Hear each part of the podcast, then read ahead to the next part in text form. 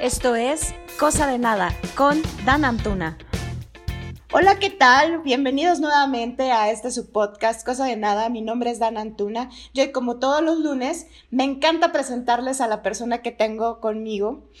A él lo conocí en Twitter Realmente nunca nos hemos visto físicamente, pero platicamos mucho y cuando tengo alguna duda o necesito que me apoye con algo, siempre está aquí conmigo. Les voy a dar más o menos quién es antes de que escuchen su voz.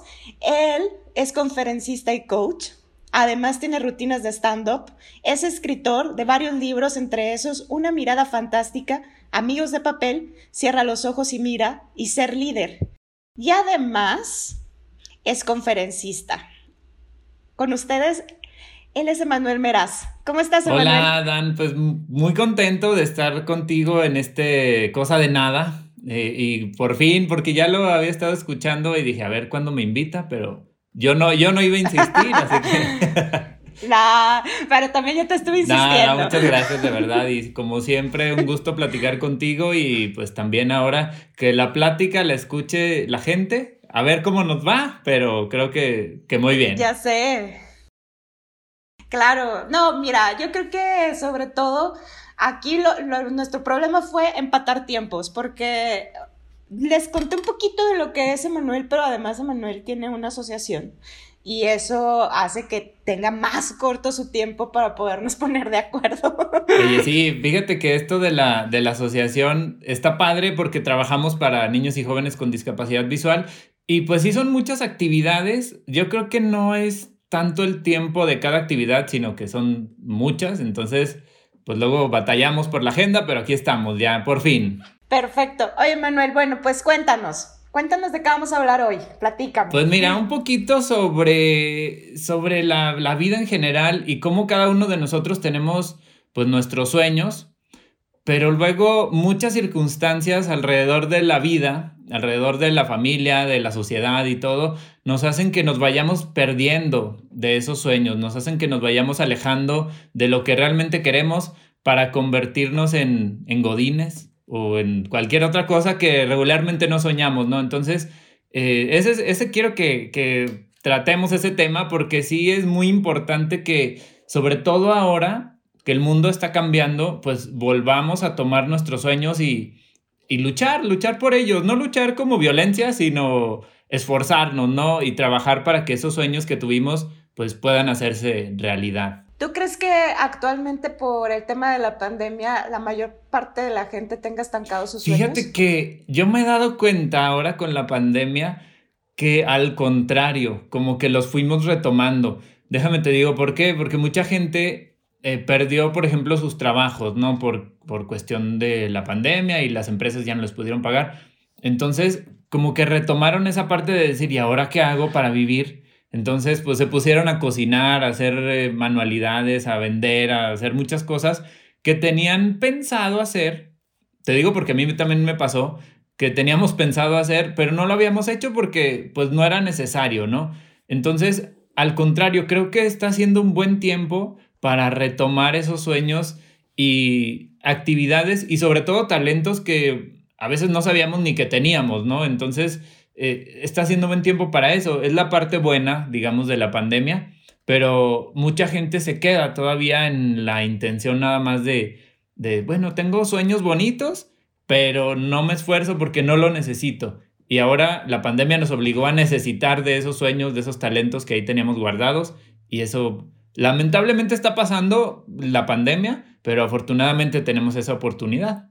Claro, nos da la oportunidad de reinventarnos, ¿no? También, porque pues a lo mejor, como tú bien lo mencionaste, muchos se quedaron sin trabajo o nos quedamos sin trabajo y llega un punto en que dices, ok, ¿y ahora qué va a pasar? Porque no sabes cuándo lo vas a volver a retomar, cuándo vas a volver a tener un salario fijo y empiezas a hacer otras cosas que también te gustan o incluso que ni siquiera sabías que en las que tenías talento. Exacto, exacto. Ese es el punto, que a veces no sabíamos que teníamos el talento ahí y que más que reinventarnos, la pandemia nos lleva a mm, adentrarnos a nosotros mismos y que está cañón porque nos da miedo reconocernos y, y saber nuestros miedos y dolores y todo esto Pero bueno, esa es la parte interesante, ¿no?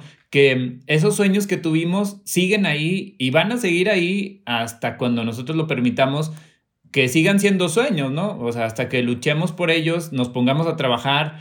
Y como dices, a mí me pasó eso, ¿eh? O sea, yo no sabía que iba a ser conferencista, no era mi idea ni cuando salí de la universidad ni nada, ¿no? Yo quería ser, eh, bueno, yo estudié comunicación, entonces yo quería trabajar en radio y en cosas de medios de comunicación, pero luego pues se batalla y esa misma batalla de, de dificultad pues me obligó a hacer cosas nuevas que finalmente se, se, convirtieron en mi sueño, o sea, ser conferencista, escribir libros, cosas que normalmente no pensaríamos cuando somos niños o cuando somos adolescentes.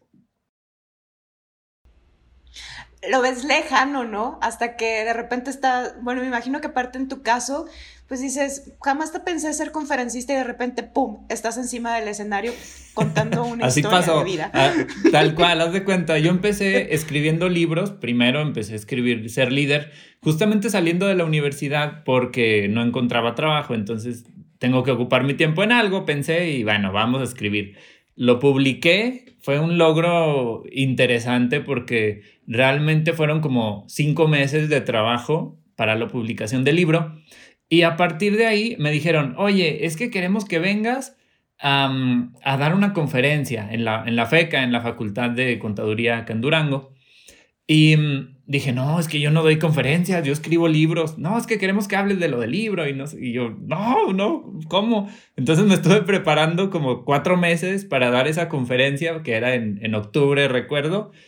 Y a partir de ahí, o sea, yo empecé por una invitación que te digo, yo no, no sabía ni que tenía el gusto por hablar en público, ni la habilidad, ni bueno, me fui, fui aprendiendo, ¿no? Fui estudiando y me fui capacitando, pero sí debes tener como esa facilidad para subirte al escenario y que no te dé miedo o pánico escénico, porque pues miedo siempre nos da, ¿no? Pero ese pánico de no poder hablar, ¿no? Manejarlo y, pues llegar a, a, poder eh, trabajar con público de muchos, muchas personas que yo no sabía. La primera fue de 100 personas y yo estaba vuelto loco nervioso, sudando, horrible, pero me gustó, me gustó la sensación del final y dije, bueno, vale la pena todo el estrés por el resultado final.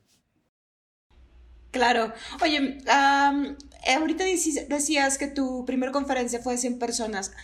Antes de la pandemia, porque pues ahorita no puedes dar una conferencia, ¿de cuánto ha sido lo más que has dado? Una Uy, no sé, mira, me tocó la, no sé si fue la más grande, pero sí de las que más recuerdo, en el Teatro Ricardo Castro acá en Durango, eh, lo llenamos y fue una conferencia que di de, pues son mil personas en el teatro. Me tocó también trabajar en auditorios como con 1500 y está muy padre, o sea, es otra onda. Es, yo no sé por qué me pongo más nervioso cuando hay menos gente que como que agarro toda la energía de las 1500, 1200 personas y, lo disfruto, lo disfruto mucho. E, eso en cuanto a, a, conferencias, ¿no? Porque después hice stand-up y me tocó estar en un lugar donde había 2000 personas y, es otro rollo, porque aparte el stand-up es otra onda que también me gustó mucho. Y, y bueno, pues son muchas personas, muchísimas personas que al mismo tiempo, al ser tantas, como que distribuyes tu estrés en cada una. O sea, no sé, yo así lo veo, ¿no? Como que distribuyes el estrés y ya no es como que le estoy hablando a una persona que me tiene que hacer caso, ¿no? Acá el que quiera me hace caso y, perfecto. Y, lo disfruto, lo disfruto bastante. Ahora con la pandemia, pues como dices, no, no hemos tenido la oportunidad de hacer eventos masivos, pero pues seguimos ahora a través de redes sociales, a través de, de Zoom, a través de diferentes plataformas. Em, con, no sé, está padre porque llegamos a más lugares, pero al mismo tiempo como hay, no, no está ese contacto, ¿no? Esa, ese contacto físico que luego nos hace mucha falta. Sí, no puedes medir la energía de la otra persona. Y, y aparte puede poner su cámara en, eh, apagada y, y, estar acá cuidando al niño o viendo la tele y, y, con la conferencia ahí porque tiene que estar en, eh, conectado, ¿no? Pero bueno, finalmente siempre la retroalimentación de las personas es lo que nos dice si, si les gustó o no. Y con una persona que diga, oye, sí me gustó y ya te seguí en redes sociales, pues eh, ya, ya valió la pena. Perfecto. A ver, voy a separar dos partes de tu vida porque mencionaste la conferencia y el stand-up. Primero, ¿qué conferencias das? ¿De qué hablas en tus conferencias? Ok, bueno, mis conferencias em, están encaminadas hacia el, pues al liderazgo, el desarrollo, desarrollo humano, el irnos conociendo y aprendiendo quiénes somos para aceptarnos como somos y a partir de ahí crecer. Em, bueno, les comparto y bueno, tú ya lo sabes, yo tengo una discapacidad visual y entonces eso para mucha gente le impacta, pero para mí es más no la parte de, haberla superado, sino de haberlo aceptado, eh, lo que me da pie a, los temas que, que tengo en las conferencias. Por ejemplo, hablo precisamente de que todos tenemos dificultades, hablo de que todos tenemos la oportunidad de superar esas dificultades y no quiere decir que vayamos a ser mejor persona. A mí no me gusta eso de, de ser una mejor versión, ¿no? Porque finalmente somos quienes somos y cuando nos, cuando nos aceptemos es cuando realmente em, pues vamos a, a, darnos cuenta de ese, de ese potencial que tenemos. ¿Consideras que esa aceptación fue la que te hizo poder lograr todos tus sueños? No, totalmente, totalmente, porque eh, mientras no me aceptara, viví mucho tiempo en duelo, viví mucho tiempo en duelo y mientras no lo aceptaba, pues era doloroso y era estar luchando contra algo que, aunque no quisiera, porque así somos, aunque no quisiera, iba a seguir ahí. O sea, yo, no, es que ¿por qué a mí? ¿Por qué me pasó esto? ¿Por qué? Y pues no pasaba nada, o sea, renegaba de Okis, digamos, porque la vista no iba a regresar, para empezar, y yo seguía amargándome por muchos meses y muchos años eh, con una situación que ni siquiera estaba bajo mi control. Entonces, la aceptación, la verdad, me ayudó muchísimo. Em, es un trabajo fuerte, por supuesto. Cualquier situación que haya que aceptar es, es, eh, es fuerte el trabajo, pero sí me ayudó hasta precisamente lo que decíamos, ¿no? Hasta poder compartirlo y poder reírme de eso y poder eh, tomarlo no como, no como una fortaleza, sino como una característica que me hace, pues, de, digamos, ver las cosas de una manera diferente. Ok. ¿Cómo, ¿Cómo surge el sueño de ser comediante? Eso me llama mucho la atención porque una cosa es que escribas y des conferencias, pero luego terminas tratando de hacer reír a la gente. Mira, fue bien extraño. Es que muchas cosas me han llevado así como que, y, me he dejado llevar también por la vida. Em, encontré en internet, ya dando conferencias y todo, un curso de, de stand-up comedy. Y dije, ok, pues me va a dar un plus para las conferencias. O sea, mi idea era como hacer las conferencias más amenas, más dinámicas, que la gente no era como, vengo a aprender, sino me, voy a, me la voy a pasar bien y me voy a divertir. Ese era mi objetivo utilizar las técnicas de stand-up para las conferencias.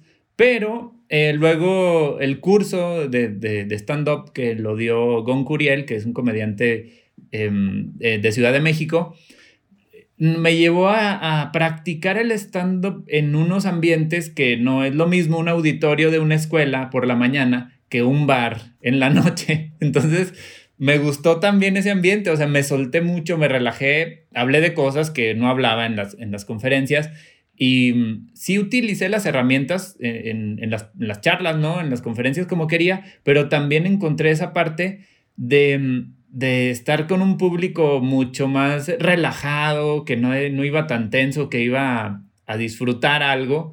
Entonces me gustó también esa parte y lo fui haciendo pues más frecuentemente y fue un shock también, déjame te digo, porque en la mañana era conferencista y en la noche era estando pero y no me, no me hallaba, o sea, no me encontraba cuál era mi identidad, como que decía, ¿y, quién soy? O sea...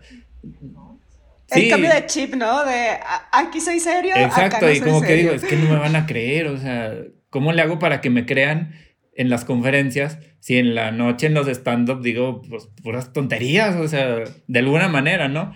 Entonces, esa parte, fíjate que fue un shock bien interesante y creo que muchos lo tenemos, ¿eh? Muchos eh, creemos que nos tenemos que dedicar a una cosa y que nuestra identidad es solamente una cosa, o sea, que no puedo hacer un podcast y al mismo tiempo vender eh, pasteles y al mismo tiempo trabajar en, una oficina y al mismo tiempo eh, ser mamá, no sé, o sea, no, como que no tenemos esa idea de, de, tener muchas identidades que finalmente somos nosotros mismos, pero pues son diferentes facetas. Pero eso fue lo que me causó conflicto después y pues batallaba mucho hasta con muchas personas que me decían, pues es que decídete, o sea, ¿qué quieres? ¿Eres estando pero o escribes o das conferencias o qué onda, no? Claro. A ver, aparte tengo que platicarles algo. Ya les dije que nos conocimos en Twitter, pero otra de las cosas fue que cuando yo empecé a hacer el podcast, Emanuel ya ah, tenía un podcast. Y Emanuel me apoyó mucho en cuestiones de cómo lo subo, cómo le hago. Eh, cada duda que yo tengo para subirlo a plataformas, él me la resuelve. no, no, ya sabes que con mucho gusto. Pues que me encanta. Muchas, ya, ya, ya, ya sé, sé que te encanta porque te encanta comunicarte y expresar lo que estás viviendo y lo que está pasando por tu vida, que creo que en, esa, en ese ámbito nos parecemos los dos. Eh, quiero que le platiques a la gente cómo nace el hacer un podcast, que aparte, Emanuel habla solo, no tiene invitados como yo. Este, ¿cómo, ¿Cómo nace esta idea y cómo lo vas llevando? Fíjate que, mm, bueno, a mí siempre, siempre me gustó radio, ¿no? Yo era empecé como locutor, no de, cabina, sino de programas como de entrevistas y de temas juveniles hace muchos, muchos años. Y mm, ahora cuando fue la pandemia, eh, primero tuve un shock emocional, ¿no? Porque dije, y ahora ya que ya no puedo dar conferencias ni hacer eventos, ¿quién soy? O sea, no soy nadie, ¿no? ¿Qué hago? ¿Ahora qué hago? Em, encontré la idea de hacer el podcast y me puse a estudiar como, a ver, ¿cómo le puedo hacer para grabar un podcast y subirlo? No para que lo escuchen, sino para hacer algo, para sentirme que estoy haciendo algo. Por eso eh, empecé sin, sin invitados ni nada, porque dije, no, pues, yo tengo las ganas de sacar mi, energía, ¿no? Y, empecé a, hacerlo. Eh, fue en marzo justamente del, del año 2020, del año pasado, cuando empecé con el podcast y dije, lo voy a agarrar como terapia una vez por semana hablando de, diferentes temas. Y así surgió, así surgió el podcast que le puse el nombre de Enciende la Luz porque precisamente ese es el nombre de mi, de mi conferencia como más importante, Enciende la Luz. Y mm, me gustó hacerlo. Me gustó porque mm, los temas que, trataba eran los que yo quería, los que me, surgían en ese momento, los que también estaba pasando dolorosos, puede ser, y que poco a poco, a través de ir hablando, los iba, los ibas trabajando, iba sanando. Y me gustó. Y luego hice otra idea de, a ver, ¿qué aprendí de una película, de un evento, de un libro, de... Y como era mi podcast, o sea, no tenía a nadie a quien rendirle cuentas, pues yo hice lo que quise, ¿no? Hice como 30, 30 episodios o una cosa así. Ya lo dejé de hacer eh, porque ahora pues ya tenemos otras actividades diferentes, ya un poco más adaptados a la vida en línea, pero me ayudó muchísimo y aparte sí me di cuenta que mucha gente lo, lo seguía eh, y me comentaba y decía, es que sí, pues estoy pasando por eso también y bueno, pues nos sirvió a todos de alguna manera, pero me encanta, me encanta hablar, como ya te diste cuenta, y, me encanta eh, platicar de, pues de todos estos temas, ¿no? Que no sea tanto como échale ganas y tú puedes, sino pues no manches, o sea, todos tenemos dificultades y todos eh, en algún momento decidimos esconder las dificultades y nos enfocamos en en vernos bonitos en Facebook y que todo sea maravilla, ¿no? Pero pues, ese dolor, esas angustias, esos eh, incertidumbre de, de, no saber quién soy, pues también está ahí y esos temas es justamente los que quise tocar en el podcast porque no mucha gente los habla, o sea, todo habla de, de, debe ser bonito y pues la, la vida no es siempre eh, luz, o sea, no es siempre alegría y felicidad. Claro, yo siempre, ahorita que lo mencionas, siempre menciono el que salga sonriendo en mis fotos no quiere decir que todo esté perfecto. Exacto. Y, y todo, o sea, tú porque lo dices, pero mucha gente eh, me ha tocado que, les dicen, ay, me gustaría tener tu vida, es que te ves bien alegre y todo, y, por dentro tú dices, no manches, esa pobre está no sabe ni por dónde irse en la vida, pero sus fotos están padres y ya por eso nos dejamos guiar, ¿no? claro, totalmente. A ver, voy a tratar de resumir un poquito más las preguntas, no porque quiera, sino porque también a mí me gusta hablar. Em, la última vez que platicamos me dijiste que estabas haciendo un libro y que, lo estaba, que estabas a punto de publicarlo y que por primera vez lo ibas a hacer en Amazon. ¿Sí? Ya, está. de hecho, lo subí eh, para el octubre del año pasado, me parece, o unas cosas así. Ay, no, pues entonces no, no, no, hablamos no, no hablamos hace mucho de ese tema, porque después hemos hablado de otros temas, pero, pero sí, justamente también quise hacer algo diferente con ese último libro que se llama Domatofobia, ahorita te explico qué onda, pero es una compilación de historias de terror, porque llegó un tiempo en que uno escribe y escribes de todo, ¿no? No nomás así como cosas bonitas, digamos. Entonces hice algunas historias de, de, terror que tenían que ver con casas, o sea, con casas que pasaban cosas ahí adentro, diferentes historias, diferentes personajes y diferentes casas. Entonces busqué que, eh, o encontré más bien en internet que la domatofobia es justamente el miedo al, a las casas, a, los, pues a las casas, tal cual, al edificio que es una casa. Entonces dije, va, vamos a usar ese título y lo publiqué en Amazon em, como un capricho, un capricho mío, no para que se venda. Eh, ahí va, digo, no se ha vendido mucho porque no le doy tanta promoción tampoco y no sé si a toda la gente le gusten las historias de terror, em, pero sí fue un capricho de, de, a ver si puedo publicar en Amazon, ¿no? También me gusta, me gustan esos retos, ¿no? Como, a ver cómo se le hace y y leo, investigo y me pongo cómo hacer un podcast o cómo publicar en Amazon o cómo, no sé, todas esas cosas que, que luego uno tiene que pagar un curso para, para que te enseñen. Ah, totalmente. Entonces ya ahora ya yo doy el curso de cómo publicar tu libro y subirlo a Amazon y ya cobro por el tiempo invertido en la, en la investigación, ¿no?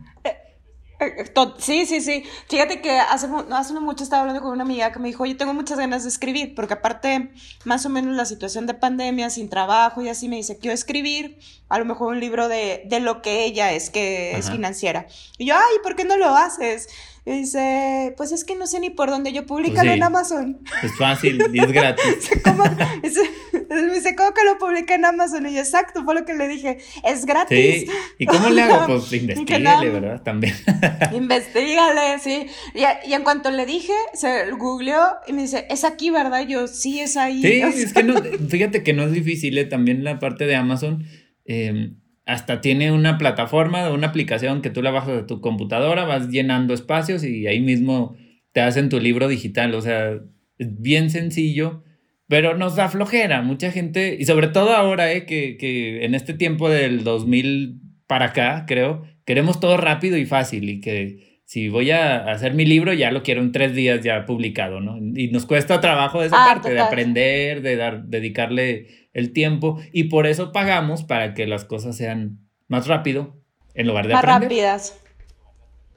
Sí, aparte creo que se nos olvida algo, sobre todo cuando es un podcast, un libro, una conferencia. Primero hay que armar el contenido y luego ya lo bonito de la impresión o del el logo, cosas primero lo de adentro y luego ya. Exacto, todo lo y es como todo en, la vida. Mira, mucha gente por eso no sigue los sueños, porque sí quiero ser futbolista, por ejemplo, pero qué hueva entrenar todos los días de 7 a 2 o una cosa así. Entonces ya nada más te, te conformas con verlo en la tele. O qué flojera ser bailarina, mucha gente que quería, eh, hubo un tiempo en que muchas, muchas les gustaba el ballet y el jazz y no sé qué. Pero pues también hay que dedicarle su tiempo y eso es lo interesante justamente de los, de los sueños, ¿no? Que no es nada más pues, vivirlo y, y, que pase de, no sé, de un día para otro, sino que el tiempo que le dedicas es justamente lo que va a ser la diferencia entre que solo sea un sueño y que realmente se convierta en tu forma de vida, en tu estilo de vida o parte importante de las actividades que tienes en, tu vida, eso que tuviste como sueño antes. Y sí, estoy totalmente de acuerdo, Emanuel. Bueno, pues muchísimas gracias por haberme dado estos minutos de tu tiempo y estar compartiendo con nosotros tu experiencia de vida. y sobre todo el querer ayudar a la gente a que, o más bien motivar a la gente a que sigan sus sueños, creo que es sumamente importante que día tras día todos nos lo recordemos y tengamos a alguien que nos lo recuerde, que es hay que, que no se te olvide, ¿no? Lo, porque, cómo iniciaste y que ahora qué puedes hacer, que siempre lo vas a poder lograr. Muchas, muchas gracias por, por tu tiempo el día de hoy. Antes de despedirnos, pásanos a todas nuestras redes, cómo te contactamos, si queremos, a lo mejor estás dando shows privados y la gente no lo sabe. eh, o te estoy dando no, sí, sí lo hago, sí lo hago. No, primero, primero que todo, gracias a ti por el, el tiempo y por compartir esta, esta plática. Eh, pues sí, es parte de lo que me gusta hacer, ¿no? Decirle a la gente a través de los medios que puedo, eh, pues que, que, no se olviden de eso, que no se olviden de sus sueños y sobre todo de disfrutar de la vida. Mira, si ya estás en, en, un ambiente de godines, pues ya disfrútalo, o sea, disfruta tu quincena y tus vacaciones y tus fines de semana, como que encontrarle el sabor a la vida que, que tenemos o que decidimos tener. Eh, estoy en redes claro. sociales como AE Meraz, AE Meraz, con Z, Meraz. En todas las redes sociales, igual eh, le pones AE Meraz y ahí estoy, igual en en YouTube y en Facebook, en Twitter, en Instagram, en TikTok, en todo los, donde puedo, tengo mi cuenta de, de Aimeras. Entonces ahí los espero. De verdad es un gusto, te digo, compartir con, contigo y con la gente que escucha el podcast, porque justamente a veces nos falta eso, ¿no? A veces nos falta que nos recuerden que los sueños siguen ahí y que hace poquito veía un señor de 84 años que egresó de, de su ingeniería y primero dije, o sea, qué padre que puedas tener esa oportunidad de, a la edad que sea, porque luego dicen, ah, pues ya tengo 60, ¿ya para qué? Y no, o sea, a la edad que sea puedes cumplir tus sueños de alguna manera y a veces nos pasa, ¿no? Que la gente se jubila y hasta entonces empieza a trabajar por lo que siempre soñó. Y bueno, pues se vale. Sí. No es que esté mal, se vale y ojalá eh, todos podamos disfrutar de esa sensación de cumplir los sueños que, que tenemos porque los que tuvimos desde niños siguen estando ahí y de alguna manera los podemos hacer realidad y pues esa es la, la invitación, que no hay límites, no hay tiempo y cualquier momento es el correcto para, para empezar en este camino. Así es, nunca es demasiado tarde para hacer tus sueños realidad.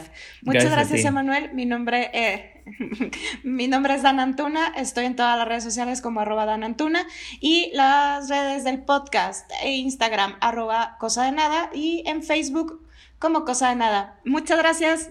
Nos vemos pronto. Bye bye. O nos escuchamos.